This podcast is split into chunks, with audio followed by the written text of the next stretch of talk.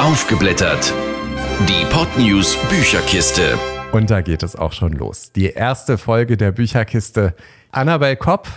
Und Marc Ernie. Genau, wir beide werden ab sofort uns alle zwei Wochen mit dem Thema Bücher auseinandersetzen. Mhm. Beziehungsweise Annabel liest und ich spreche, zumindest mit. So ist im Prinzip ganz grob die Aufgabenaufteilung. Und Annabelle, du suchst dich ja immer im Prinzip äh, durch die Bücherlisten mhm. durch und schaust, was so momentan angesagt ist. Und du hast uns auch heute Bücher mitgebracht. Ich sehe da zwei Bücher liegen. Vielleicht möchtest du mal ganz kurz sagen, was heute mit dabei ist. Und zwar habe ich zum einen einen Roman, der so in Richtung Fantasy geht, Wicca Tödlicher Kult. Mhm. Und dann das aktuelle Buch von Ferdinand von Schirach, Kaffee oh, wow. und Zigaretten. Okay, das klingt einmal nach äh, Abenteuerroman und einmal nach ganz großer Weltliteratur. Kann man das so sagen? Ja, kann man so sagen. Okay, alles klar. Dann starten wir auch schon direkt durch und zwar mit dem ersten Buch. Das ist Wicca, tödlicher Kult von Thomas Thiemeyer. Reingeschnuppert. Wicca, tödlicher Kult. Das klingt ja ganz schön gefährlich erstmal. Ja, der Titel, der ist schon so ein bisschen plakativ, um ehrlich zu sein. Aber es ist ein wirklich spannendes und sehr unterhaltsames Buch. Also es ist sehr actionreich, hat so ein bisschen Anklänge an Archäologie, Abenteuerromane, behandelt Mystik und Okkultismus, beschäftigt sich mit dem Thema Geheimbünde, mhm. wie man mhm. vielleicht schon am Titel ähm, ableiten kann. Ja, und ja, dann führt uns so ein bisschen in die Welt von Verschwörungen, aber hat trotzdem reale Anteile an der Story sozusagen. Also ist gut gemacht. Okay, klingt auf alle Fälle schon mal sehr, sehr spannend. Der Autor. Ja, Thomas Thiemeyer hat das Buch geschrieben. Er lebt in Stuttgart. Ich hatte sogar die Ehre, ihn mal kurz kennenzulernen. Was gibt es denn sonst über Thomas Thiemeyer alles zu erzählen? Ja, neben seiner Tätigkeit als Autor ist er Illustrator. Er hat Geologie und Geografie studiert, ist nebenbei wow. großer Filmfan und beschäftigt sich eben hobbymäßig mit den Themen Okkultismus, Mythen, Sagen. Er ist eben sehr geschichtsinteressiert. Und das muss ich sagen, merkt man wirklich. Mhm. Er hat sich eingehend damit befasst. Daher auch diese ganzen realen Fakten, die da noch in die Story mit eingewebt sind. Darauf komme ich gleich noch zu sprechen. Ähm, ja, genau. Also ich glaube, so seine Bücher sind eine Art und Weise für ihn, um dieses Hobby ausleben zu können.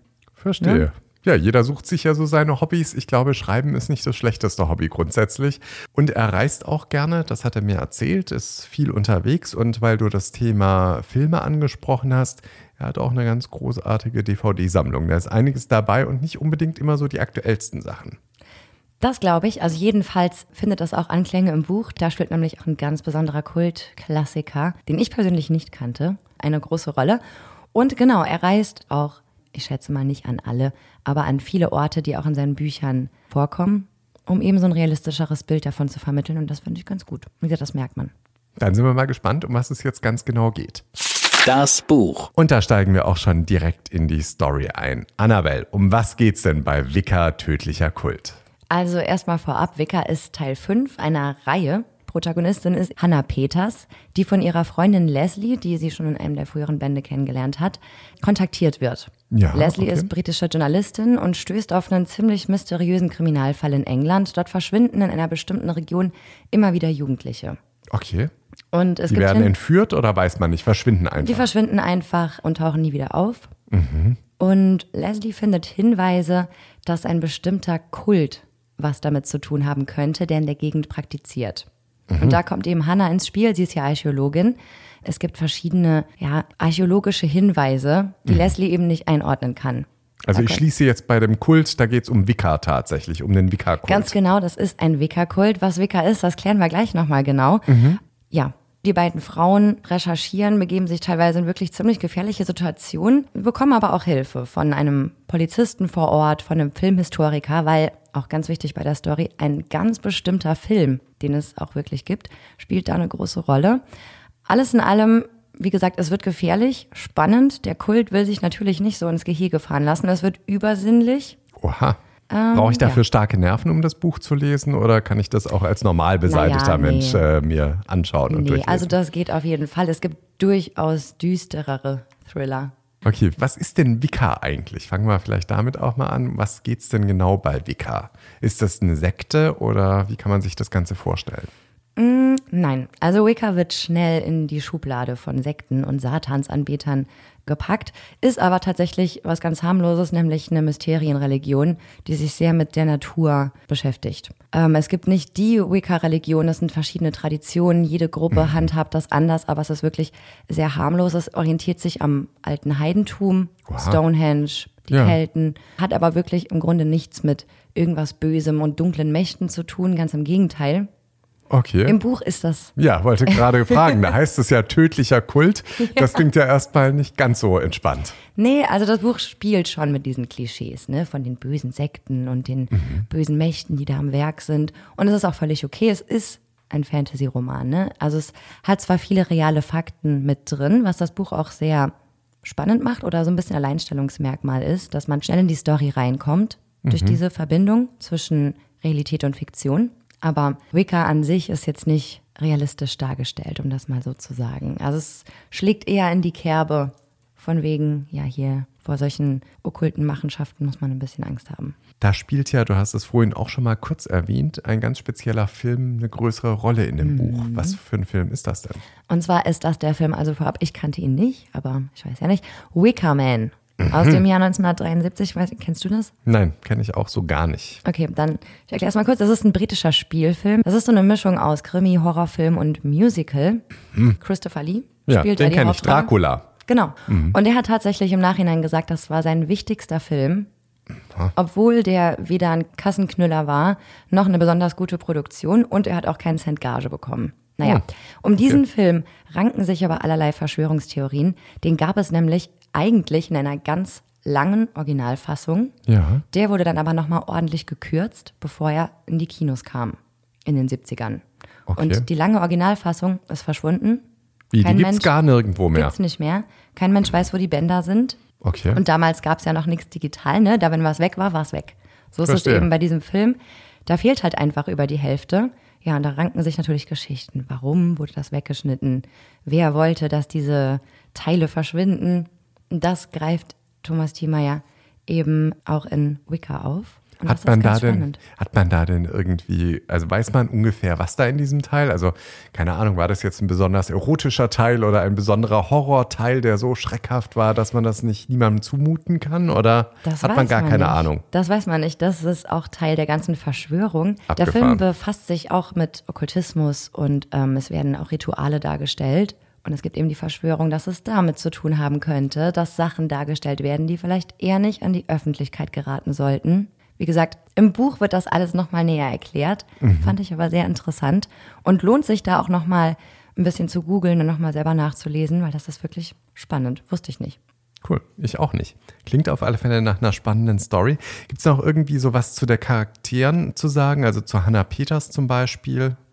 Ja, also Hannah Peters ist ja so eine starke, unabhängige Frau, so wird sie porträtiert. Sie ist verheiratet und hat eine Tochter, ist aber in der ganzen Welt unterwegs, natürlich als Archäologin. Man könnte sie entfernt vergleichen, vielleicht mit Indiana Jones und Lara Croft, aber der Autor, der ist da nicht so d'accord mit.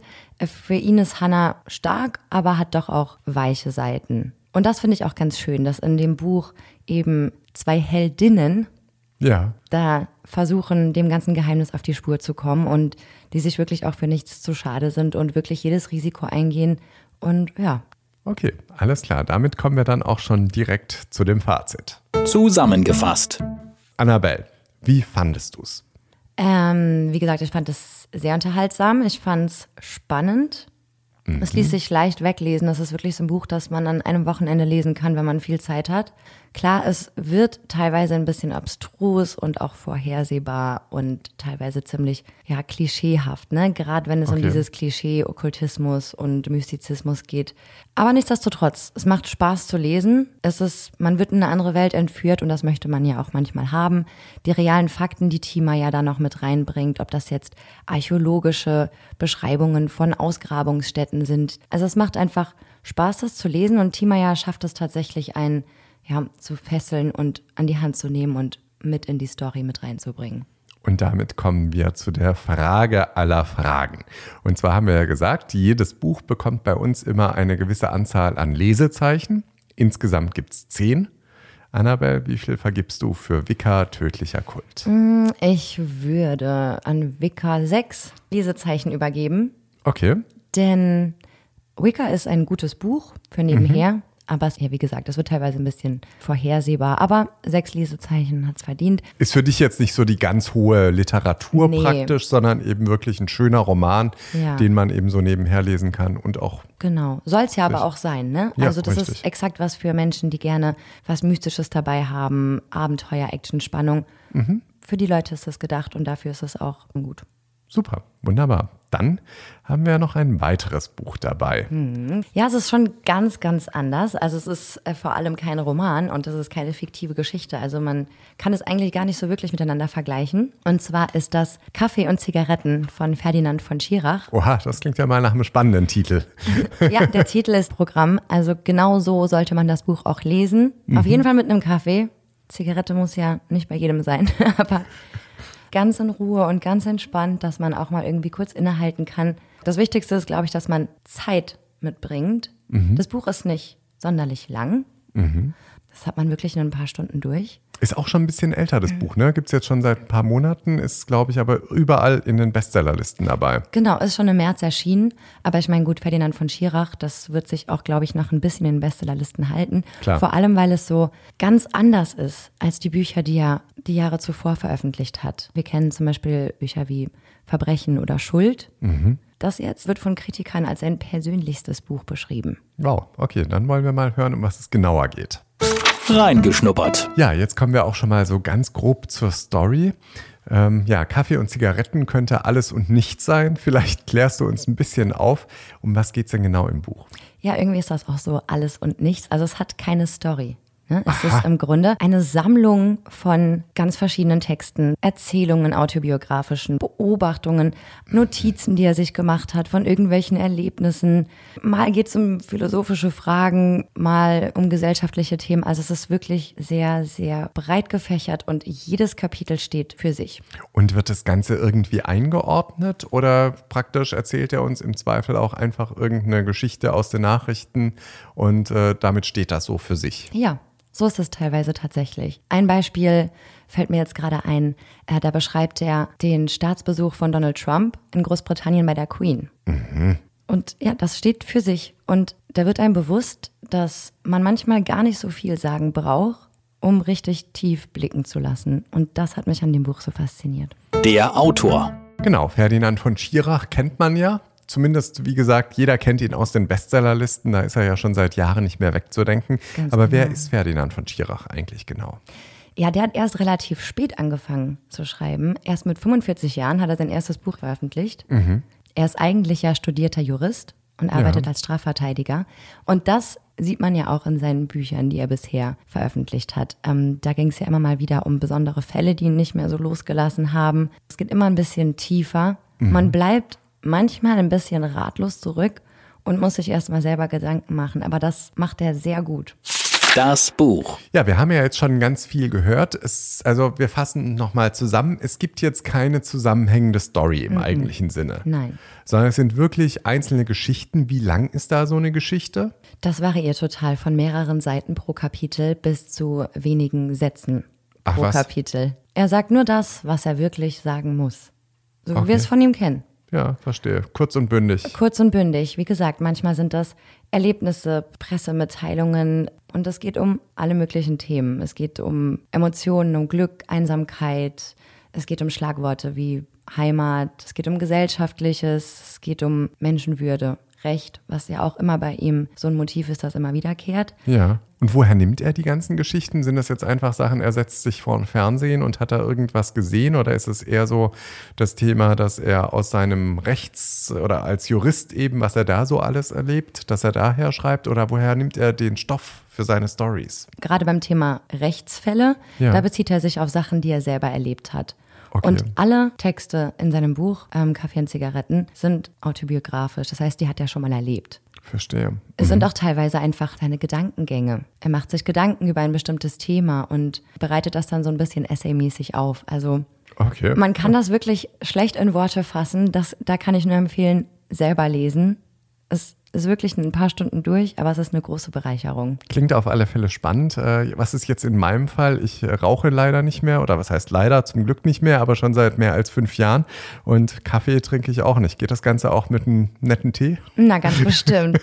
Also ich glaube, das geht mit, also Hauptsache man macht es sich gemütlich und lässt sich darauf ein, nimmt sich ein paar Minuten Zeit, weil wirklich, also es geht sehr tief, es behandelt gesellschaftskritische Fragen, philosophische Grundfragen zu unserem Leben, zu unserer Welt, in der Zeit, in der wir leben.